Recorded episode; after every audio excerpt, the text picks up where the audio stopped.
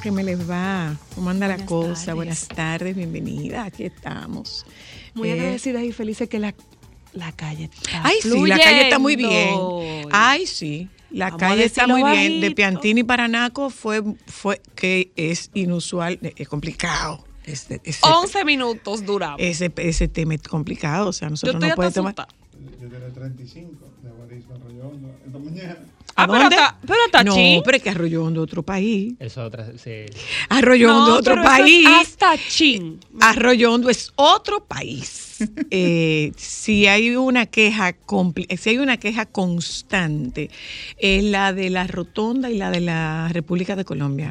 Son, una queja una sola calle. es- y es una sola vía de salida. Es una sola vía para que la gente salga. Eh, pero esto se complica bastante. Eh, eh, Naco y Piantini y Naco se complica bastante, bastante, bastante. Y se va a poner. Sobre todo porque eh, parece que la señora vicepresidenta mantiene la costumbre de Santiago de comer al temprano a las 12 y esa es la ruta vicepresidencial. La ah, sí, porque ella es vecina de nosotras. Nosotras creíamos que nos habíamos salvado de Abinader. la Lincoln es la ruta vicepresidencial, vive- entonces parece que ella come a las 12. Yo, yo, no, yo nunca entiendo las caravanas políticas, o sea, como es el juidero que llevan los políticos en este país. Porque yo No, creo que en este pero- país no hay emergencia que ameriten Bueno, ese no, no, lo que Aquí el pasa- lío más grande se puede resolver por teléfono. No, Porque ya la doña se notó uno en la 27, entonces yo no, debería- yo le dije no, no, era la doña no se anotó uno en la 27. Eh, su equipo. No, señor, Su equipo, su tampoco equipo. su equipo. El tipo, por ser más, digo, perdón, perdón, perdón. Se cruzó La persona se cruzó en rojo. O sea, no Ah, se pues, anotó uno. quien fue no, no se responsable fue uno, el de ella no se él. anotó uno, pero, no, no, no. pero yo creo que fue una responsabilidad compartida. no, Un poco de no, acelere. tampoco creo. ¿Tú sabes por qué? Porque Porque la caravana de, pues, de políticos andan aquí a Eh, no, de lo, es 150. que es que no es un político, es un asunto de, Ajá, de 150. presidente y vicepresidencia. Sí, pero yo Y entiendo es- lo que perdón, dice perdón. Eso por asunto de, de De seguridad, seguridad, de. Estado. Eso tiene eso. que pasar. Yo entiendo lo esa que no parte, lo lo que que no entiendo es la entiendo es lo Sí, que no entiendo franqueado. es que esto pueda pasar con un yo no entiendo que esto pueda pasar con un ministro. No. No, pero con presidente y vicepresidente. Yo- yo y yo diría que es la del presidente. Yo me he topado con ella hace mucho que ya no, gracias a Dios él se mudó. Entonces, sí, Bien, él se mudó. este país, que, se- que los funcionarios se te quiten de al lado. Él se, él se mudó, él se mudó porque ese era complicado, tú sabes. Eh, sobre todo porque paran, paralizan el tránsito durante mucho tiempo. Durante muchísimo y, tiempo. y sí, entonces eh, los amé, es que si nos pusiéramos los zapatos de los amé, nosotros hiciéramos lo mismo. Porque tú puedes coger 20 o 30 días fácil. Claro. No, el 20 tiene o que hacer lo 30 que tiene que días fácil, claro. Pero eh, eh, lo que yo decía es que afortunadamente el, vicepresi- el presidente demudó, pero se nos quedó la vicepresidenta. Entonces, eh, coinciden nuestras rutas, nosotras para venir a trabajar y ella para ir a su casa a comer. A comer, claro. Entonces, esa Lincoln se complica. Esa Lincoln se complica. Pero eh, no sé lo que, lo que está haciendo nuestro amigo Hugo de, del Intran, nuestro hermano Hugo Veras, que estuve viendo que es un, hay un, hay como un plano, hay un plan, eh, eh, pero es un plan que está haciéndose de manera virtual y se están poniendo más calles y que ahora en, en ahora Naco entraría en el en el parquéate bien, que parece que podría ser que ha dado resultado. Podría ser, porque particularmente esta zona, hay que decirlo, así como decimos que es un desastre y que hay días que recorrer dos kilómetros te toma 45 minutos, hoy fue fácil. Yo me quiero comprar una, bicic- una patineta esa eléctrica para poder andar en la ciudad. Ay, bueno, yo he visto mucha idea. gente con su patinetica y... Sí, y- sí. ¡Uh! Y re- Bueno, nosotros tenemos el... el- Sí, además tiene una ventaja, la patineta eléctrica tiene una ventaja. Otra de las grandes ventajas de la patineta eléctrica. ¿Cuál? Que no hace ruido, entonces van a poder andar después de las 10 de la noche. claro, bien. Ay, Van a poder andar después Ah, de las Hace 10 de la noche. cerito en patineta. Van a poder andar después de las 10 de la Bueno, noche. nosotros tenemos y un antes de las que- 10 de la mañana. Ya lo saben. Tenemos un primo usuario y le va bien. Sí, le va y muy él bien. anda la ciudad entera. en Y le va muy bien con, con su patineta eléctrica, le va muy Ay, bien. sí, feliz. Sí. de la Después porque a vida. donde sea, no se la va a llevar una grúa. No, no. La grúa Es no. lo que se la lleva un carajo de la calle. Uh, Bueno, el señor me ampare, porque no sé para qué fue que trajeron estos invitados, porque este caco tan caliente que ustedes me han sentado ahí, por favor. Señores, eh, Nada, esto es solo aquí- para mujeres. Esto es solo para mujeres. oyentes. Aprovecho para decir, Xiomara Fortuna, nos trajeron tu hijo, está aquí, no lo busques más. Aquí estoy. Aquí está, Está Arnold aquí tu hijo. Martínez Fortuna. No lo busques más, que ya, ya lo trajeron a la emisora. Un abrazo. Xiomara Xiomara. estaba diciendo, mi hijo que se ha perdido, míralo ahí, mira ahí. Aquí andamos. Eh, bueno, eh, nosotros nos vamos a publicidad, tenemos un contenido como siempre que esperamos sea de interés para todos ustedes a propósito del tema de y eso que ustedes estaban planteando no sabían de qué se trataba o que no sabían que eso está es parte de- del, del contenido del programa la tarde de hoy, es que vamos a hablar con Alberto Sandoval, eh, vamos a tocar el tema de seguridad. Eh, yo una vez vi una publicación de Alberto Sandoval en, en Twitter que a mí me dejó maravillada. Tú te salvaste de, que echaron para atrás lo de los 8 dólares, porque tú sí eres usuaria que le saque el jugo para hacerlo para mujeres de Twitter. Sí, pero Si no, tú no hubieras tenido que mandar a sacar una Sí, cuentecita, mi mi amor, pero nunca pagando nada. No, claro. No, porque hay que pagar cuando usted puede obtenerlo sin paga. Algo- ¿Por qué una cosa. No, ilegalmente, espérate, porque sí. No, sí, porque no, no, ellos tienen otros no. beneficios de otras Eh, cosas. eh, ¿Cuánta gente ustedes conocen que no tenga cuenta pendiente con la DGI? ¡Uh!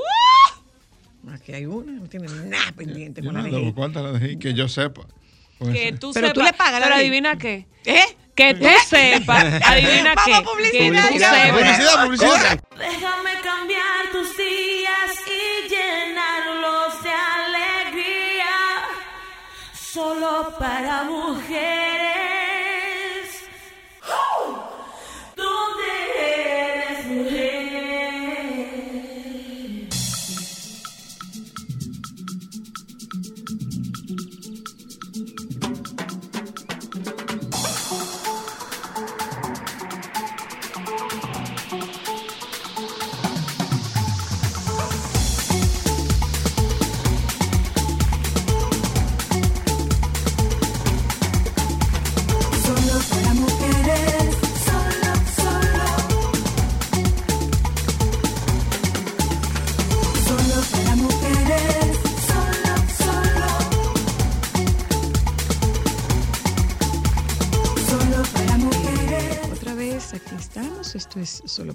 Sepan ustedes. Y aquí hay como un tema muy joven. Eh, Él me encanta. Tú eres, pero tú eres hijo de Elias. Sí. Sí, perdóname, que es que a esta edad uno le busca relación a Claro, los muchachos a través, no, el pedigrino. eso, y mira, eso es una demostración de edad. Desde que tú oyes que una gente dice, ¿de quién tú eres hijo? Sí, Ya, ya. se le cae la cédula. Pero tú no viste que le preguntó a Arnold si era hijo de Xiomara y a ti ahora de Elías. El hijo de Elías Cerulle, es que ese apellido, nada más lo tienen ustedes. Sí, es Nada un más lo solo apellido. ustedes. No somos tantos, pero, pero yo No, creo que no fuñimos lo suficiente para parecer que somos mamá. ¿Y este tipo? ¿De dónde fue que lo saca? Bueno, el hijo de Elías. Un abrazo a tu papá. Ay, gracias, Un abrazo a tu papá. Eh, Elías Cerulle y Arnold Martínez. No, Arnold Fortuna. Arnold, Fortuna. el hijo Qué de bueno. Es lo que yo estoy pagando hoy. Pero yo feliz. Hola, hola chicos, buenas tardes, bienvenidos. ¿Ustedes qué es lo que hacen ustedes? Bueno, Arnold, ese, Pororo. ese- ese es su nombre de la cédula, pero todo el mundo lo conoce como Pororo. y si es un grupo. ¿por qué te, te- te dicen el nombre del grupo? Me lo dicen bastante Ey, por por haberlo fundado e idealizado. Entonces se me pegó el nombre. Y yo orgullosamente, porque so- también soy villamellero. ¿Y qué significa? El pororo es un dialecto que se habla en Villamella. Ah, sí. Sí. Entonces. ¿Cómo es? eh, es ¿Tú, una. tú lo hablas? Mm, No, porque es una alteración fonética mayormente que viene de la, de la misma migración, como se conformó Villamella y quedó en, en generaciones pasadas que incluso eh, incluyen, valga la redundancia, parte de mi familia que todavía está viva. Pero, tú, hablan pero así. tú conoces algún, tú, tú usas algunos términos, De estás hecho, familiarizado o entiendes algunos sí, términos. eh, por ejemplo, cuando, cuando se, cuando se- para decirle azúcar dicen polvoruse, que es polvo dulce, o polvo amargo, que es café, lo que ella está tomando.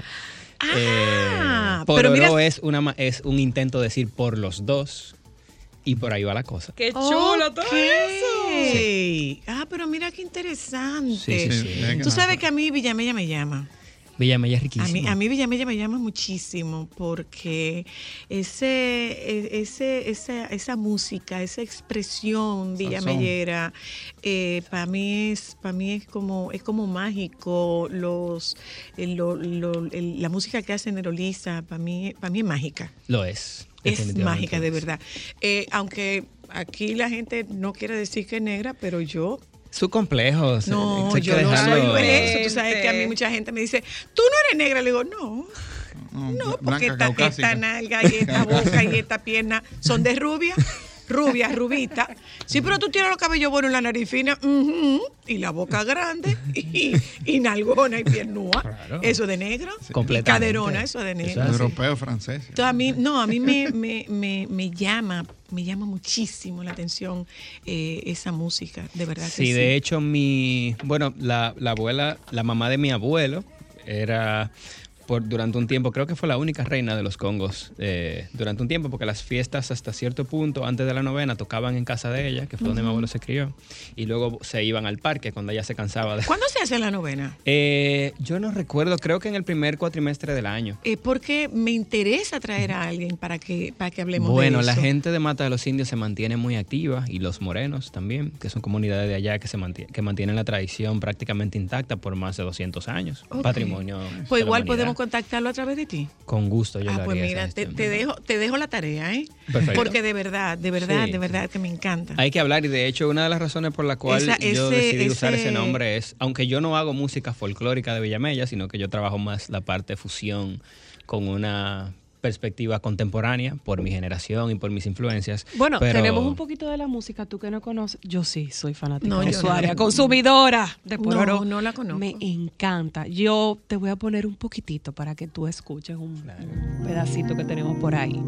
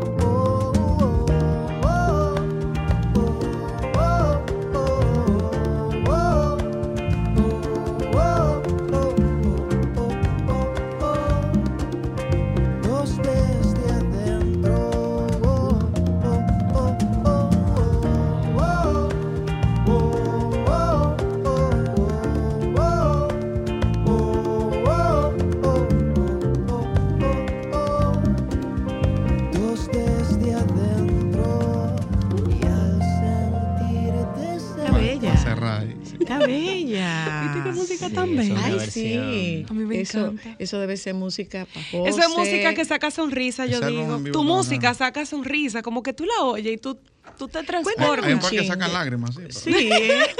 Sí, lo que va, lo que gira en torno a la temática de nuestro show es esa narrativa de ese primer disco. Esa es la primera, se llama así la canción. Es la primera canción del disco también. Es un disco conceptual que cuenta una relación entre dos personas en siete canciones. Entonces. Ay, qué eh, bello. Sí, desde cuando se conocen, empieza el enamoramiento, algunas turbulencias y Hasta que- lamentablemente terminan. Hasta que se eh, Hasta el que ¡fuap! hasta que adivinen. Genial Entonces, eso. de- luego deshicimos otro disco y estamos trabajando otras cosas, pero este show lo, lo estamos enfocando en Por los Dos, que es el, el que es primer el disco de la banda. Ok, ¿y por qué esta, esta mezcla, eh, Elías? P- Porque yo me antojé. Porque yo era fan de, de Pororo. ¿Otro más? Y yo le, agarrarlo, le pongo un show y le dije, loco, tenemos que hacer un show juntos. Y él dije, sí, sí, está bien. Y, y me soltó en banda. Entonces ya ¿Te después... soltó en banda? Eh, que ¿Le imagínate, caíste se- atrás? Se te acerca un tigre raro después de un show y te dice, mira, Sí, tenemos que hacer algo juntos. el peor momento de El la peor vida. momento. Y él está ahí que sí, sí, está bien. Y, le, y, y me Co- soltó. ¿Y fue así? Sí, literal. O sea, como que yo lo vi, yo vi el show, yo he visto, lo visto en vivo como tres veces, ya pagando eso, tres, cuatro veces. Y dije, oye, aquí hay que hacer algo. Y me acerqué, se lo propuse. Y eso fue como 2019, yo creo. Aproximadamente, antes de que se acabara el mundo. Ajá. Exacto. Y entonces Literal. se quedó eso en el aire full, pasó como año y pico. Y al final de 2020 yo le dije a Arnold, Arnold, mira, ya ahí éramos panas, por lo menos.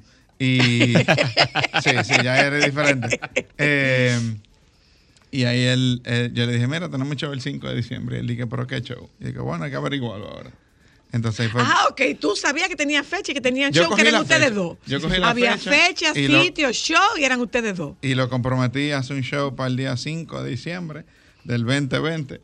Eh, y le dimos para allá. Y de ahí nació. Entonces la idea es que se volvió eso, eh, agarrar por la historia que cuenta el, el disco, de, de el enamoramiento, toda la ruptura. Y entonces entre eso, proteger humor. O sea, no es como que, ah, no es como que vamos a tocar el disco primero entero y después vamos a hablar. Sino que está entretejido todo Ok. de la introducción, la primera, segunda, en mismo orden que el disco, y vamos hablando por ese momento, relajando con cosas, relajando con cómo el, el latino pues, disfruta un poco el lamento. Una cosa, eh, eh, no, no sería yo una señora mayor si no les hago esta pregunta. Eh, ¿cómo, ¿Cómo logran ustedes en toda esta turbulencia, en todo este marasmo de música que se cuestiona tanto, porque es música sucia, porque las letras no son, porque, porque no tienen contenido? ¿Cómo logran ustedes abrirse un espacio y atraer a un público con la propuesta de ustedes dos? Porque tu humor es clean. Eh, No, eh, ni un eh, chin. No, no es clean. Tu humor no es O clean. sea, yo sé hacer humor limpio y aún cuando hago humor limpio, puedo tocar temas que pueden ser incómodos. O sea, yo eh, tal vez, yo hice un show octubre 15 donde yo reduje y en hora y media yo dije tal vez dos malas palabras. Eh, pero un show que pone a la gente muy incómoda. O sea, a pesar de del el lenguaje no tiene que ver necesariamente con, con la con la pulcritud de- del asunto, ¿verdad? Pero quizás también tiene que ver con lo intenso o profundo de los temas que tú Sí, tiene que ver más con, los temas. Con el O tratamiento sea, de los tiene que ver más con los temas.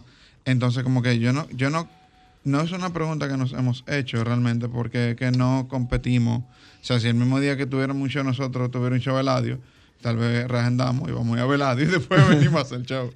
Probablemente. Eh, Pero, pero, pero abrirse un espacio en mi como caso- alternativo, como Bueno, un alter, no como alternativo, porque para mí alternativo es todo aquello que la gente no sabe clasificar. gracias. Exacto. Entonces, entonces Se tenía que como decir y una- se dijo. Como una alternativa, eh, es una propuesta hermosa y la verdad es que ustedes tienen una generación que de alguna manera está rescatando los, los, los solistas. Eso Definitivamente que sí, o sea, hay una... Hay una cantidad de, de muchachos jóvenes con una propuesta muy interesante. Sí, yo, bueno, yo soy de las, de, de los- nosotros formamos parte de un grupo que está disfrutando de, de esa aceptación. En mi caso, yo empecé por los dos en específico, sin ningún tipo de, de ambición comercial. Era un ejercicio creativo que yo ni siquiera pensaba grabarlo en su ¿Cuál es, momento. la, ¿Cuál es la profesión de ustedes? Yo soy arquitecto y Elías es... Bueno, yo, yo, yo comencé en economía, me cambié a mercadeo, estudié letras y terminé en comedia.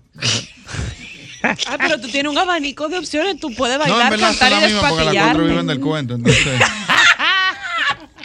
También es verdad. Entonces, Arnold, tú eres arquitecto. Yo soy arquitecto. Pero eh, lo ejerces o lo dejaste. Sí, ahora mismo yo estoy trabajando administración y, museografía y también hago arquitectura de manera. Sí. Yo, yo, me, yo vivo del arte prácticamente, desde Yo diferentes... cuento. Oye, ¿y del tú del entonces cuento? es súper Claro que complementario.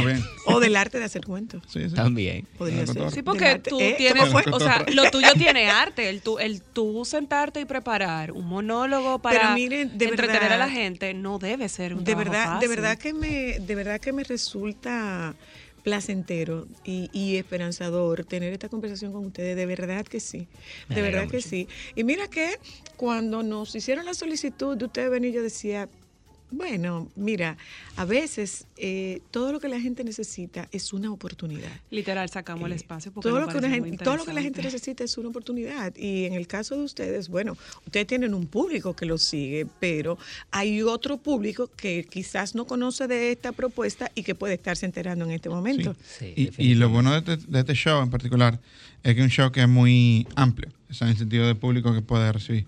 Porque es un show que integra música y también integra humor, y no un humor eh, sardónico ni, ni, es- ni es vulgar.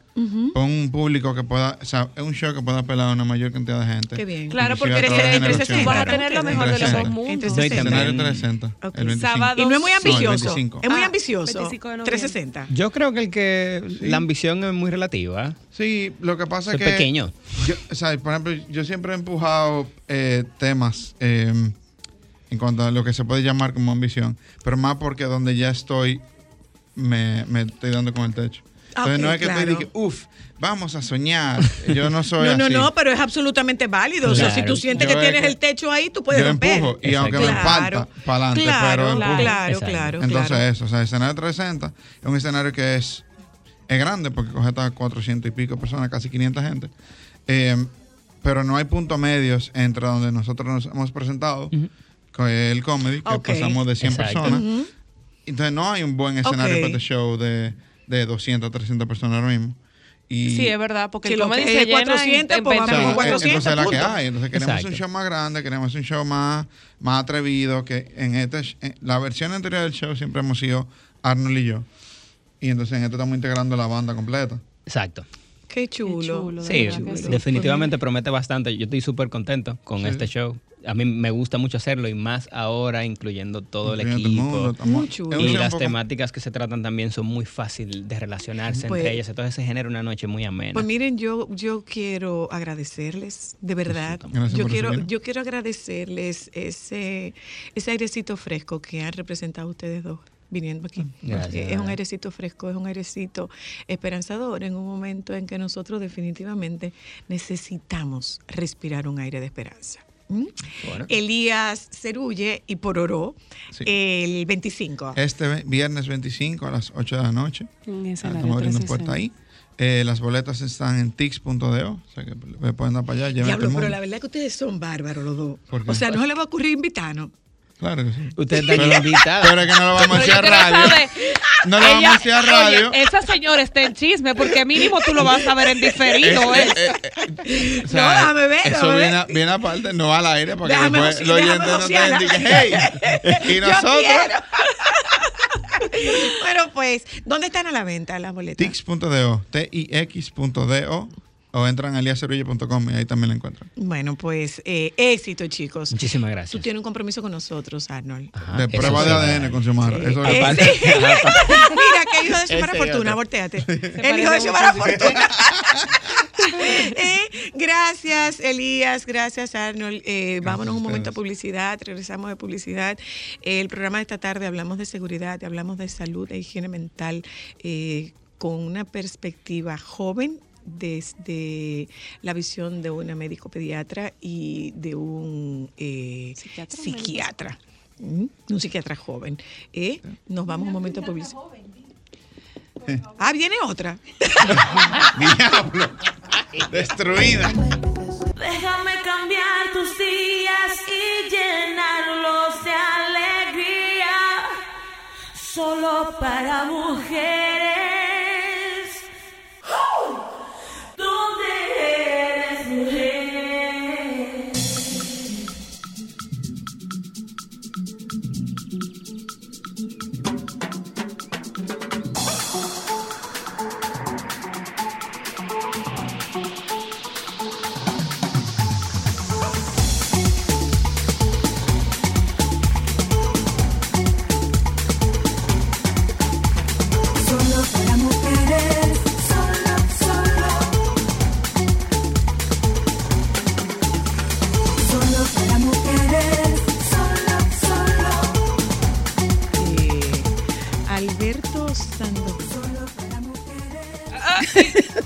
Santo, padre. Que se ve bien. Pero, pero, pero, venga acá, doctora. Pero ¿y ¿cómo así, doctora? Mira, se puso rojo. La emboscada. Tenga, doctora, que le están dando Pero algo. acá, y si esos hombres cuando viene una mujer buena moza comienzan ahí a llamar y a ponerse nerviosos. No, entonces- ¿cuál es más? Ellos, claro, entonces, pero él, él se ve bien, Cookie, ¿Di sí o no? Sí, es huevoso, ¿verdad? No podemos decir mentiras. ¿Qué pasa? Que al aire así, ¿no? Tú Ah, ah, un traguito, doctora. señor no ha tragado ni Ya agua. ya. Doctora, él bebió café, o sea que se puede. No, Eh, ya me voy a portar bien. No, no, yo espero. A Dios. Lo que pasa Ay, es que tú me dijiste que me déjame presen- déjame presentarlo. Ok, ok, ok. Voy a Dale. tener que ponerte allá, ¿eh? Por eso me pusiste mal, porque lo voy a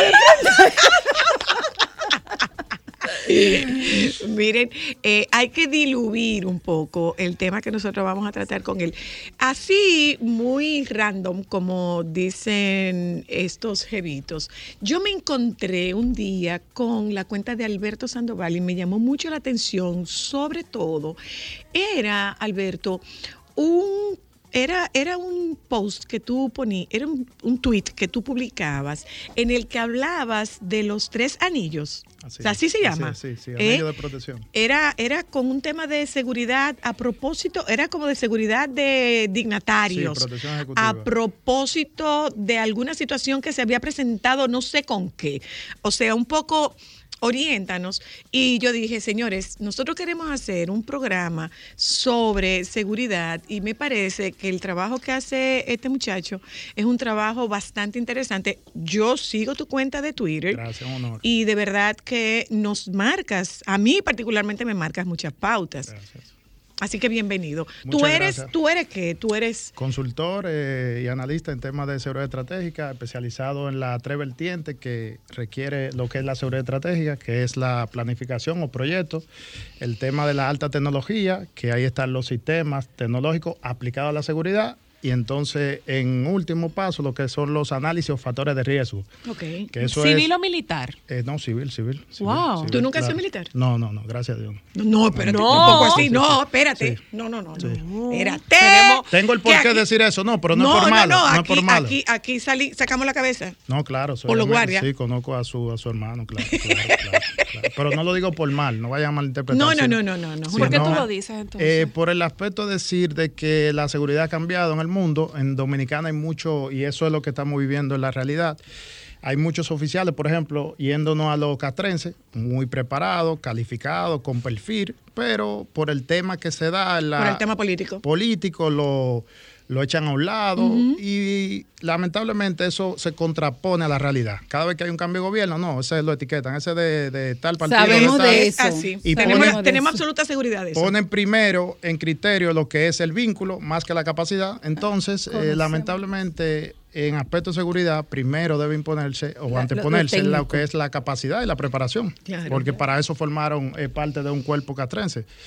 Y eso afecta mucho, lamentablemente, porque vemos eh, comandantes, como el término que utilizan en los cuerpos armados, que dirigen, pero no tienen las competencias. Tienen Más tienen un rango y tienen eh, una cantidad de años prestando servicio, formando parte de la institución, y eso le da aval para dirigir algo, pero no debería ser así. Ok. Entonces, tú, eh, tú te especializas en, seguridad ejecutiva o, tú te especializas en, seguridad corporativa? En todo, en el tiempo, mis inicios fue la formación de la protección ejecutiva, que lleva a uno, es decir, aprender, desarrollarse lo que es la inteligencia protectiva. La inteligencia protectiva es donde se deriva todo lo que es un protocolo, porque inteligencia es investigar, analizar el entorno, las posibles causas, dónde va un protegido, etcétera, y con eso de, eh, diseñar y implementar lo que son los debidos protocolos. Por ejemplo, si un dignatario va para Haití, no es el mismo protocolo para hacer una comparación que si va a una asamblea o una agenda de Estados Unidos. Se supone Dadas que las condiciones de las Haití condiciones, actuales, exactamente. Entonces, los protocolos siempre se van a, a desarrollar en base a los factores de riesgo en cuestión. Entonces, la protección ejecutiva quizás es la rama de la seguridad más completa, porque por el riesgo en cuestión es donde convergen todos los factores. Hay que tener, vuelvo y digo, si es en el aspecto catrense, hay que tener eh, militares, eh, policías competentes, con las cualidades para brindar esa, esa, esa labor, ese servicio. Antes de, de- de- de que conversáramos contigo, de- no sé si tuviste la oportunidad de escuchar lo que, lo que decían los chicos, es, de que es. no entendían por qué razón eh, las caravanas eh, políticas que yo digo no deben ser políticas, o sea, ese nivel de, de ese, ese número y esa velocidad, ese ritmo debe ser reservado exclusivamente para dos mandatarios, eh, a mucho, en mucho para tres, Así que es. incluiría al, al sería presidente del Senado, jefe de Suprema Corte, pero después de ahí todo, todo lo demás debía asumirse en un nivel más Normal, bajo. así es, así es, así es. En Dominicana hay una, una característica distinta. Vamos a irnos a Latinoamérica, donde hay cinco, cinco focos. Es decir, entraría presidente, vicepresidenta, sus familias directas, obviamente. Entra por un tema de Estado el presidente de, De la del- Suprema de la Corte, del Suprema Senado, y del del Senado y la Senado Suprema y el ministro de Defensa. Serían los cinco en cuestión. Y a un lado ahí mismo, no tan lejano, por el tema de riesgo en cuestión al dirigir instituciones como eh, un cuerpo policial o una dependencia que persigue el narcotráfico, DNCD. sí deben estar, es decir, con una, un séquito, como se dice, una estructura de protección eh, completa. Porque son muchos factores los que esas personas que dirigen esas eh, instituciones de riesgo pueden tener o, o pudieran levantar en alguna situación una amenaza que sea catastrófica. Nosotros tenemos amenazas reales. Sí, sí las hay. O sea, hemos crecido a ese nivel. Sí las hay. Lo que sucede es que en Dominicana todavía hay una cultura como de aquí no pasa eso, aquí no ha sucedido eso, y ya hemos visto eh, desenlaces fatales. Por ejemplo, eh, ¿Y quién quiere matar un presidente? no. ¿Y quién quiere tal cosa? Si es como nosotros los, los dominicanos Ah, lo bueno, vemos. sí, pero tenemos que ponernos siempre en seguridad. Hay un principio que cuando acontece en una latitud X un hecho, hay que verlo. En ese espejo hay que analizarlo. Claro, Ustedes bueno, a ya- diario analizan muchos temas. Claro. entonces, es lamentable que hechos que se han venido suscitando en Latinoamérica, para poner el ejemplo más cercano, ¿verdad? Y cultural, dicen, no, pero que en Dominicana todavía aquí no se han visto carros No, y lamentablemente aquí no hay nosotros, terroristas, aquí nosotros no hay... sí hemos tenido Y- dos casos muy sonoros de, de ministros o de personas que han trabajado... Eh, Políticos eh, de primer nivel, sí, un políticos, alcalde. Sí, Sí, estamos sí. hablando de Juancito y Así estamos es. hablando del ex... eh, De, de- de- El de- de- ministro de de Orlando Jorge. Mera, o sea, Exacto. que eh, en ese momento se supone que estaban trabajando en espacios seguros, Y con amigos. Así es, donde así tienen es. seguridad y se violaron los protocolos Ahí, Ahí voy Cristal. Cristal, en esa misma línea quiero acotar ahí que hay un principio y lamentablemente en esos dos hechos que eh, bien tú antes mencionas, es donde ha faltado lo que es el protocolo de seguridad, porque lo siguiente. y el protocolo de seguridad debe ser inquebrantable. Obviamente, hay un principio que dice la seguridad no tiene amigos, la seguridad tiene protocolo y los mismos deben cumplirse. Es una tesis que yo planteo hace mucho. ¿Por qué? Porque si analizamos esos dos hechos fatales, ¿dónde se rompió? Bueno, en la confianza. en el hecho del fenecido alcalde fue una persona cercana, pero su entorno, dígase colaboradores, asistentes, eh, escoltas, no sabían quizá la situación encontrada que pudieran haber tenido. ¿verdad?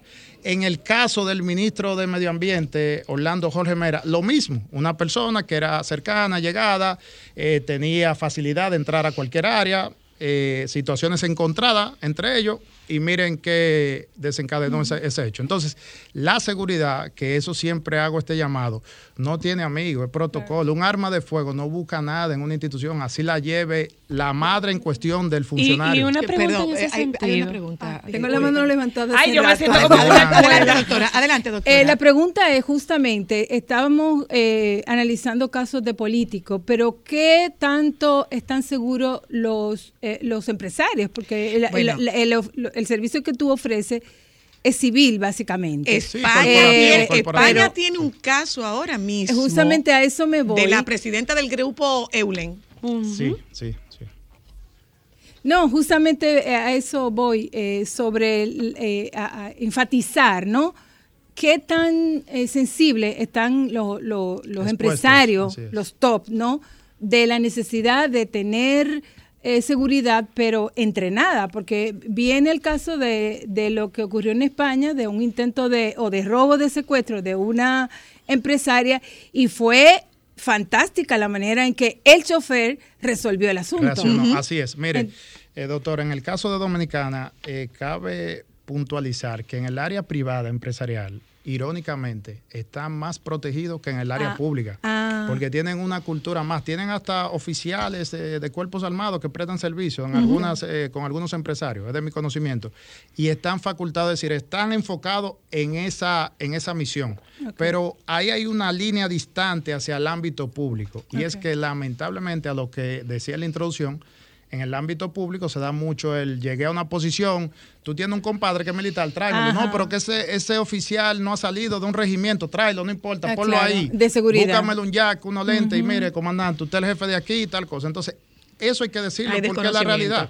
Se habla mucho que la seguridad está en un nivel y no es de tratando de decir a, a quizá personas que se dedican a eso, pero hay que cambiar ese criterio. Sí. Porque en el ámbito empresarial es distinto. Un empresario tiene a bien una estructura de seguridad, la forma, le paga bien, hay un trabajo en cuestión. Claro. No, no hay se- recursos y no solamente no hablando de recursos personales.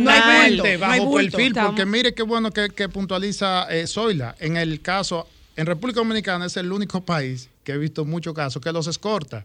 Viven subiendo historias a sus redes sociales. donde- ¿En serio? Sí, sí, por ejemplo. ¿En serio? Usted en y una, que estoy aquí con, usted con- una con el cumbre- presidente. y- No, por ejemplo. No, no con el presidente. un escolta eh, que presta servicio con usted y usted está en un congreso en Punta Cana, creo. por mencionar algo, y usted está en su congreso, pero hay personas que ya saben que esa persona eh, brinda servicio de protección para usted. Entonces sube una foto con una palma y le pone location Luna, eh, Zoila, le pone Punta Cana o No tal. creo. Por- sí, eso es parte de la cultura.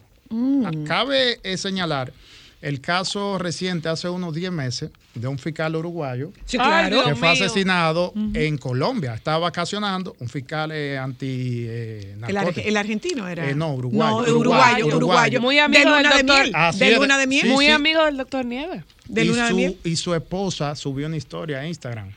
Entonces, en una Y costa donde estaban soleados, eh, así descansando en la playa, llegó una lancha por alta mar Wow. con unos eh, sicarios, le dispararon y se fueron por ahí. Habla, dijiste la palabra clave, eh, Alberto, y quisiéramos adentrarnos en lo que está ocurriendo ahora mismo.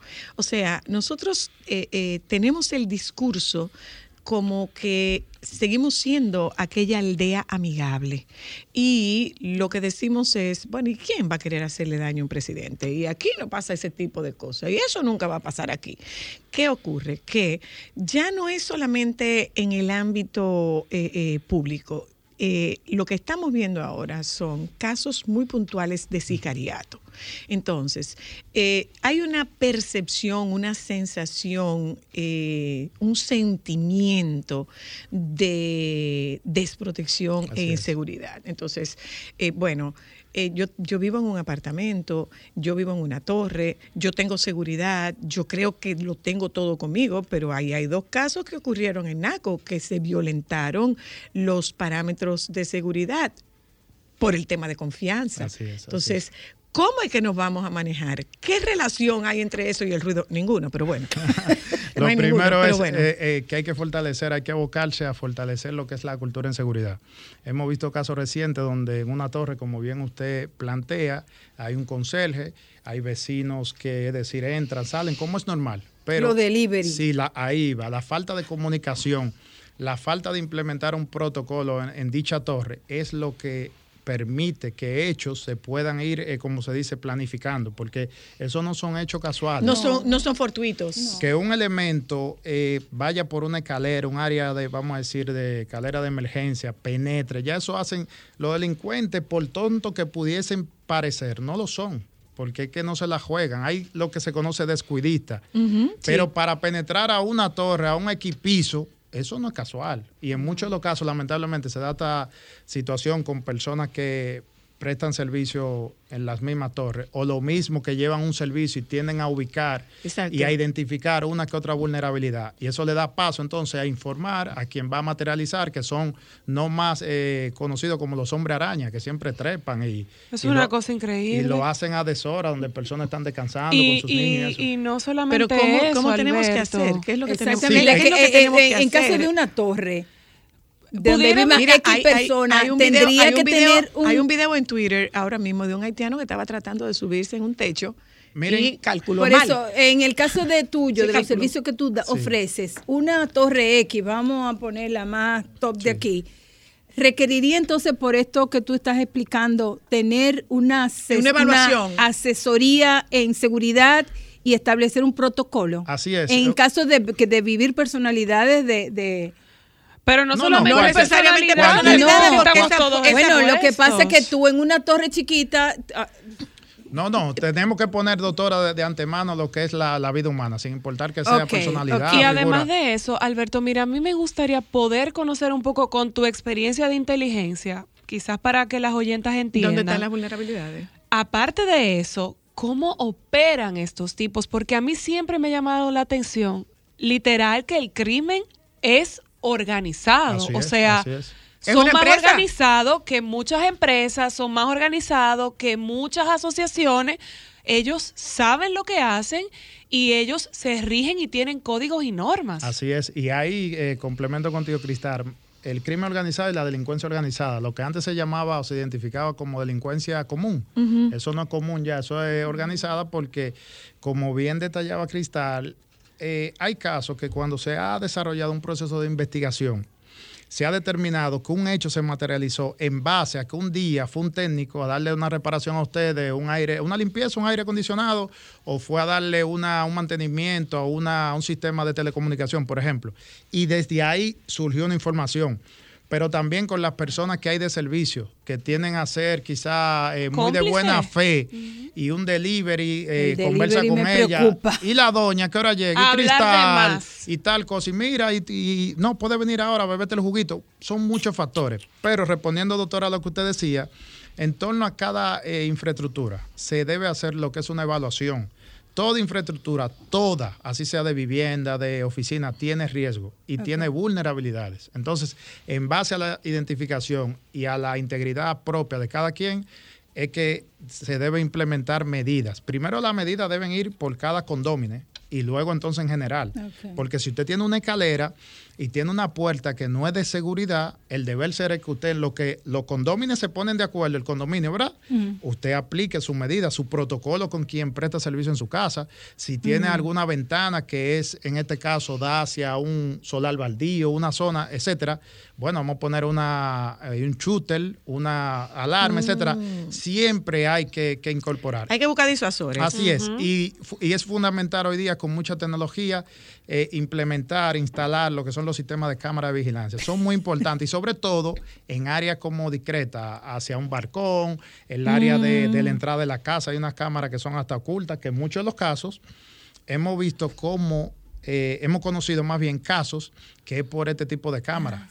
Igual que los ascensores. Y, y traigo dos casos que lo hemos analizado y lo hemos conocido, Zoila, porque tenían de manera correcta la tecnología aplicada a la seguridad. Dígase, el caso más reciente donde un taxista eh, aborda un, un grupo de jóvenes. Ajá. Lo más lejos que podían tener esas jóvenes es que él tenía una grabando. cámara. Ajá. Otro caso fue, sí, otro caso también fue con una en una propiedad, en una, es decir, en un ascensor donde un, un antisocial eh, vestido como de una empresa de telecomunicaciones iba a dar un mantenimiento, penetró una vivienda, sustrajo algunas pertenencias y quedó captado, pero él no vio por ningún lado una cámara. Entonces, todas estas herramientas son muy útiles e importantes en estos tiempos y hay que asumir una mayor conciencia porque en lo que todo se va quizá arreglando, que puede durar y va a durar mucho tiempo, Bueno, la pero dijo el salvación ministro, es dijo el ministro, el ministro Paliza dijo que va a empeorar. Ah, yo creía que era el ministro Yo- con pueblano tuyo. no, el, el ministro, el ministro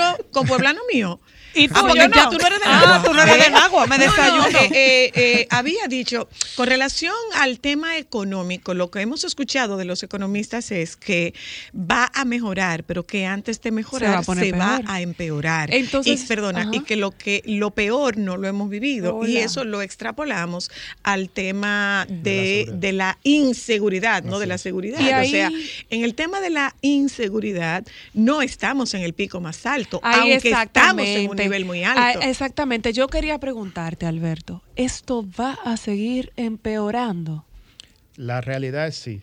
Lo que sucede es que debemos ser- siempre ser optimistas hacia pedirle al gobierno, en este caso, que es que tiene ¿verdad? la responsabilidad de brindar seguridad, de implementar, desarrollar políticas ¿Y públicas. están bien implementadas esa estrategia? No, ninguna, ninguna. ¿Por qué no? Ninguna. Por la falta de, de inicio, primero se creó una expectativa. Hay que aclarar algo.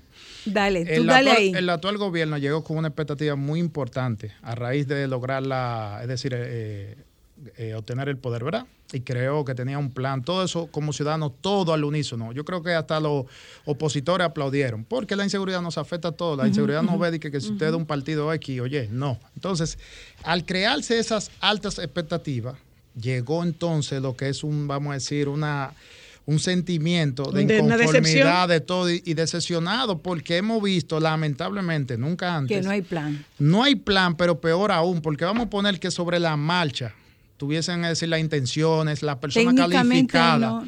pero vemos lamentablemente y responsablemente lo expreso, errores tras errores. Claro. Por ejemplo, fíjense, hay medidas y hay cuatro aspectos en los cuales no se debe improvisar. Y hay un principio que dice que no se debe llegar a rectificar una medida. Uno es en el tema económico, otro es en el tema de salud, otro en el tema de seguridad ciudadana y otro en seguridad y defensa nacional. ¿Por qué? Porque esos detonantes, esos temas antes mencionados despiertan mucha incertidumbre. Ahora, yo te pregunto, Alberto, eh, la intención nuestra eh, es que escuchemos de un experto una evaluación de lo que estamos viviendo. Sin embargo, no, no, es, no, no cumplimos con, nuestro, con nuestra función de no tener propuestas, eh, sino de soluciones, porque definitivamente no puedes resolverlo tú porque no formas parte del núcleo donde se toman las decisiones y se ejecutan las acciones, sino de soluciones, al menos de alternativas y además de alternativas, de sugerencias de lo que cada cual puede hacer, porque no es virtual, es que realmente nos sentimos secuestrados por la es. inseguridad. Así es. Y así ahí, es. y ahí yo... Nos sentimos secuestrados por la inseguridad. O sea, eh, tú no te atreves a salir a la calle, tú no te atreves a caminar. Si tú estás en tu casa, tú estás entrando en una paranoia. Definitivamente que sí. Así Y yo quería para cerrar preguntarte algunos tips o herramientas, porque tú dices, hay que trancarse. Eh, los delincuentes están en la calle, pero tengo que salir a trabajar. Sí. Si no trabajo, no produzco, no tengo ¿Cómo- cómo- responsabilidad. cómo o sea? ¿Cómo los lo delincuentes ahora mismo no tienen un horario pautado. Están trabajando más de día que de noche. Entonces, Donde dije digo, dije Diego. Ya se puede beber.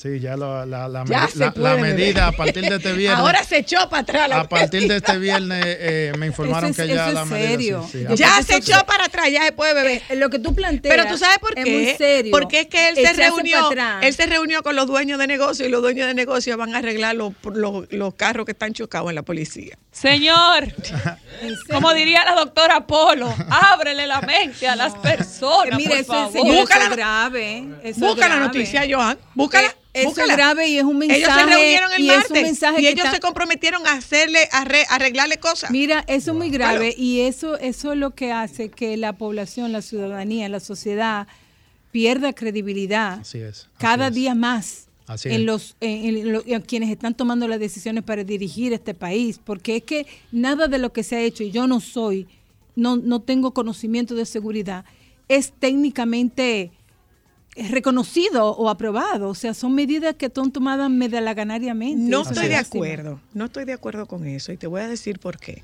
Eh, el doctor Nieves, eh, eh, el señor Pou, eh, estuvieron reunidos en una comisión que hizo una evaluación y le presentaron un plan de reforma a la, o sea que no, no, no están inventando. El, el- el plan está Pero ahí. esas medidas son Perdón, parte del plan, perdona, pero no te pregunto, Perdón, esa per- perdón, el plan está ahí. Bueno, yo estoy hablando de la Pero medida. discúlpame, discúlpame. El plan está ahí. Que lo hayan hecho como dice el plan. Ah. Entonces no es que no tenemos un plan, hay un plan.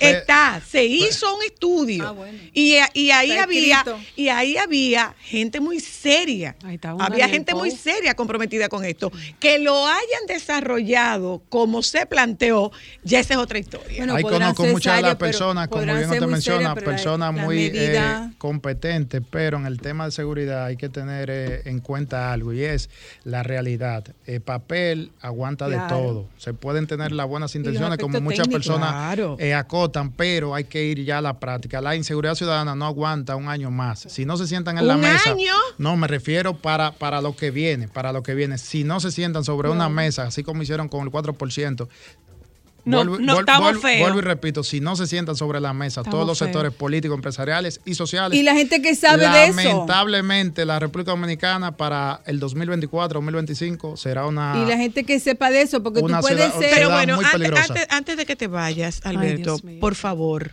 danos algunas sugerencias. Lo primero que digo es más comunicación, en lo que vemos la medida de las autoridades, debemos cada quien asumir una responsabilidad. Más comunicación con nuestros familiares, colaboradores, adoptar, no es una paranoia como se dice, pero hay que estar alerta, hay que decirle, hay que comunicarle a las personas. Vemos cómo se han ido fortaleciendo los eh, protocolos eh, delincuenciales, donde criminales llaman a una casa, mire, eh, la persona sufrió un accidente, o venimos de estar empresas de telecomunicación a darle mantenimiento, toda esa cosa hoy día hay que, hay que hablarla, porque, y esos son los casos que podemos es decir controlar. En los hechos que sean en las calles, al momento de ustedes abor- abordar una, eh, su vehículo, salir de un establecimiento u otro, hay que estar ojo avisor, hay que quitar cosas del pasado, salir de un establecimiento con un celular en, En la, la mano, mano. una llave, una cartera. Escúchenme, pero las damas tienden a distraerse mucho. Y el enemigo, como yo lo describo, está siempre al acecho. Observen que los delincuentes, los delincuentes están buscando la toda manera para tratar de hacernos víctimas.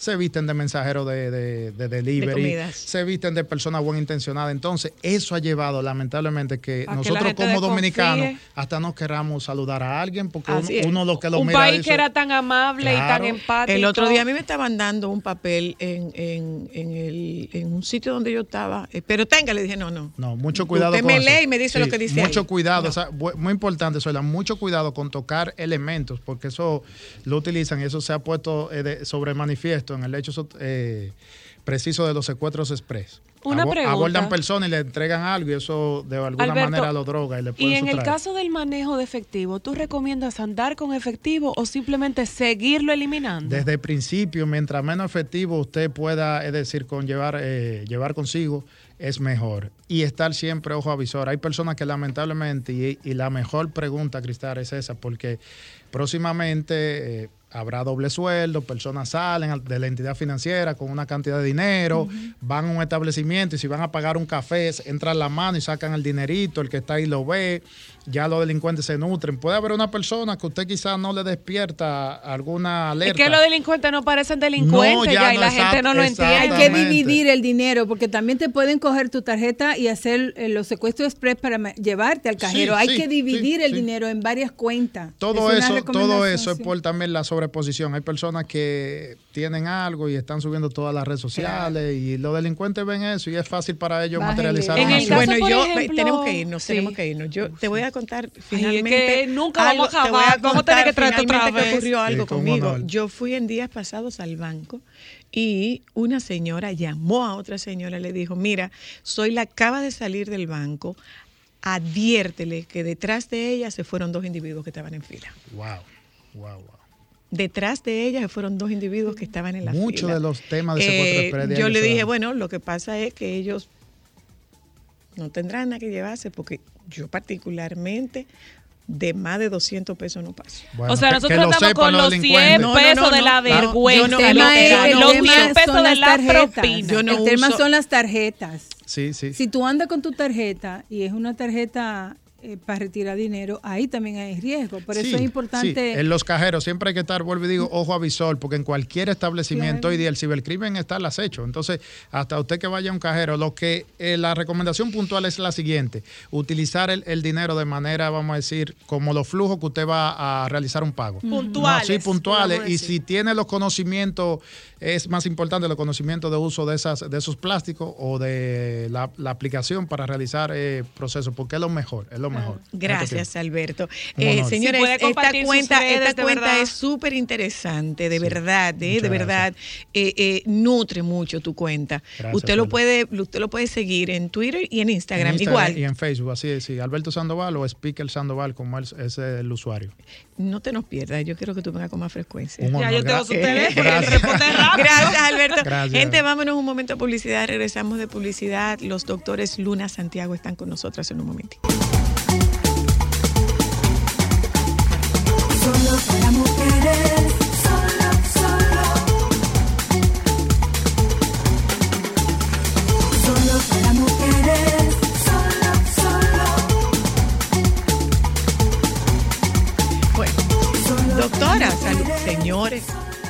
Se nos escapó un bandido. No. Se nos escapó un sí. bandido. se nos escapó Ah, un pero bandido. es que yo hice la advertencia, pero no me hicieron Sí, coro, se nos escapó nada un más bandido. me Pero señalaron. tenemos otro bandido ahí. Mi quirinquinquin de la vida, mi No, otro. ese no. No, ese no es mi quirinquinquin. No, no, no, no, no, no, no. Es el doctor Santiago. Ese es mi pe, mi, ay Dios, estoy confundida. Saludos No. buenas, aquí está Jorge, Tu por si chato. acaso. Mi chatito. Ah, doctor. Hola, saludos, ¿cómo están? Hola, doctor, ¿cómo tú estás? Tarcuar mejor, como diría Tarcuar mejor, como diría tu abuelo. Muy bien, aquí contento. Gracias. Miren, eh, ustedes tienen una actividad eh, juntos, madre e hijo, eh, Sí. con un tema muy, con un tema trascendental, que es el tema de crianza y salud mental. ¿Cierto? Así es, sí. Bienvenida, mira. doctora Luna. Oh. Tu mamá se comportó a la altura de como ella acostumbra. No le haga caso, Jorge. Mira, eh, sí, tenemos una actividad eh, y, yo- y me complace compartir con todos ustedes porque Jorge y yo, Jorge mi hijo psiquiatra y yo pediatra, eh, tenemos una, un conversatorio sobre salud mental y crianza. Miren, a raíz de la- del COVID, de la pandemia y, de, ahora que estamos en pospandemia, pero no, no tanto, porque el COVID está resurgiendo de nuevo, eh, se planteó mucho sobre el impacto que tuvo la experiencia en salud mental.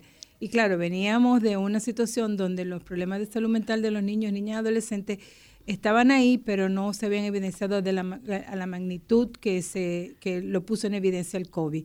Entendíamos entonces la necesidad de poder eh, eh, informar a los papás sobre eh, la manera de criar, las experiencias que pueden tener los niños y las niñas, sobre todo en sus primeros años de vida, cómo eso eh, impacta, puede ser un factor de riesgo o de protección para la presentación de trastornos mentales en la infancia. Entonces, eh, invitamos a Jorge para que entre los dos podamos hacer como esa, ese planteamiento y esas recomendaciones. Eh, yo desde el ámbito de la pediatría y Jorge desde el ámbito de la psicología, de la psiquiatría.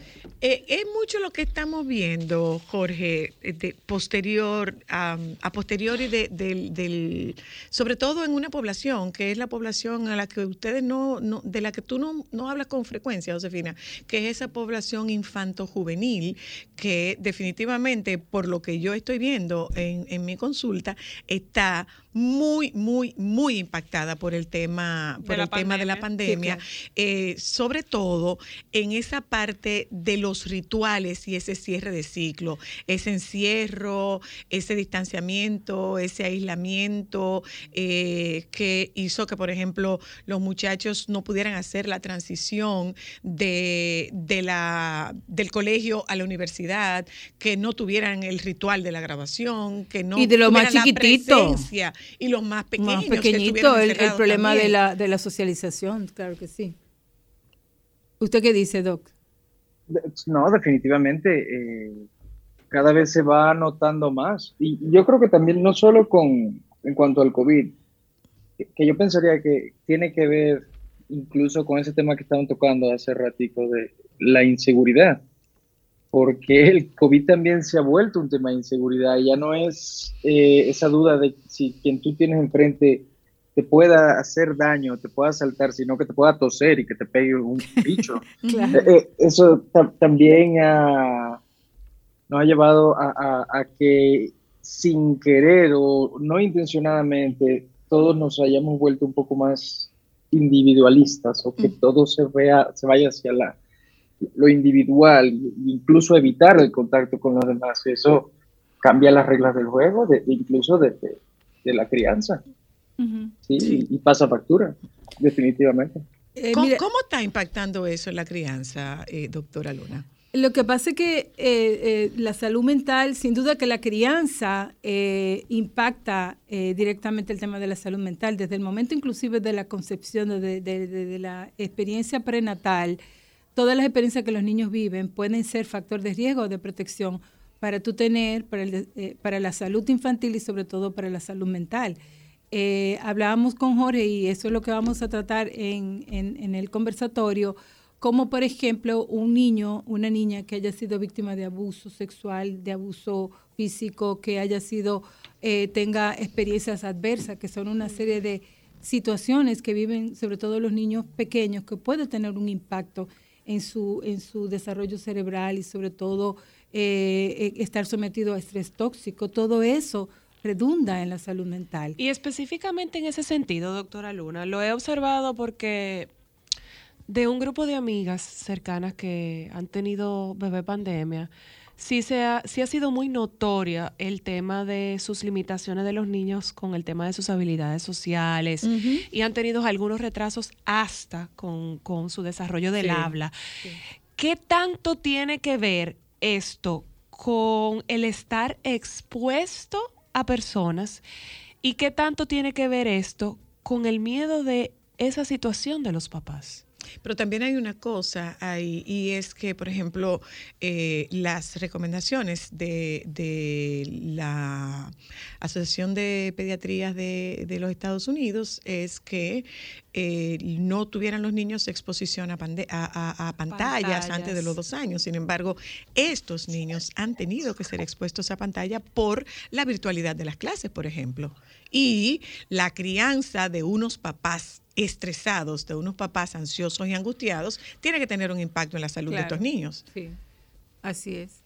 Eh, yo pienso que, obviamente, el tema del COVID va a tener, ha, ha tenido un impacto que se va a ir viendo a través de los años y cada una de las etapas evolutivas de los niños ha sido afectada de alguna manera u otra.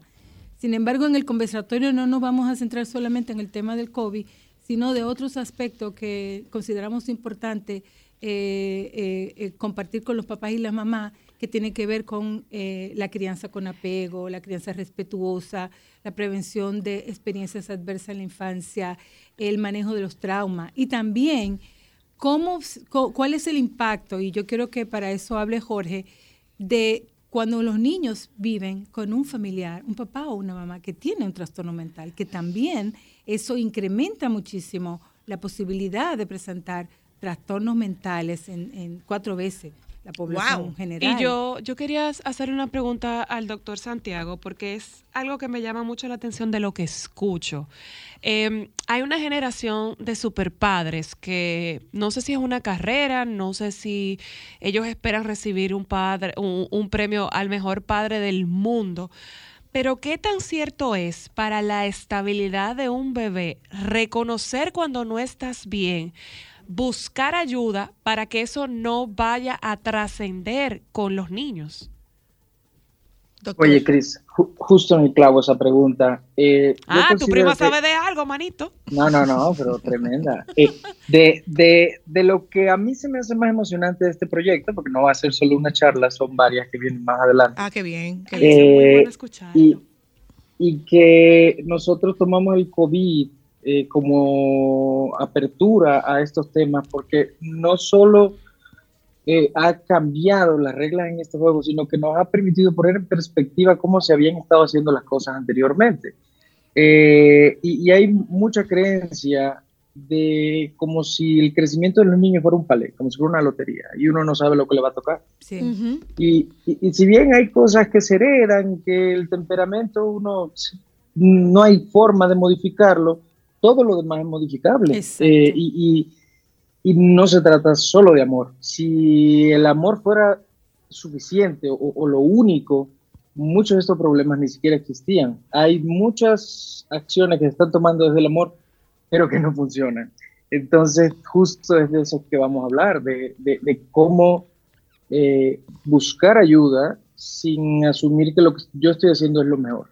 Mm. Porque ¿Cuál- hay muchas situaciones. Sí, sí. ¿Cuáles son esos otros ingredientes para una buena crianza, Jorge?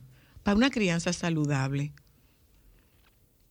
En el, desarrollo de, la personalidad, de la identidad de, un niño o niña, eh, se, se tiene, tiene que haber un equilibrio entre que se permita la, una adecuada socialización para que se sienten incluidos y pertenecientes a un grupo y a la vez que se vayan individualizando y que ya, para decirlo de alguna manera, que vuelen del nido, mientras también se le inculquen las normas para poder vivir en la sociedad. Entonces, eso tiene que ser como un tirijala eh, entre el, el- el permitir que se vaya aprendiendo, pero a través de, de la confianza, que se desarrolle eh, confianza en sí mismo, en el grupo cercano, o sea, la familia, la escuela, para que a través de eso se, se haga el aprendizaje y, y el crecimiento.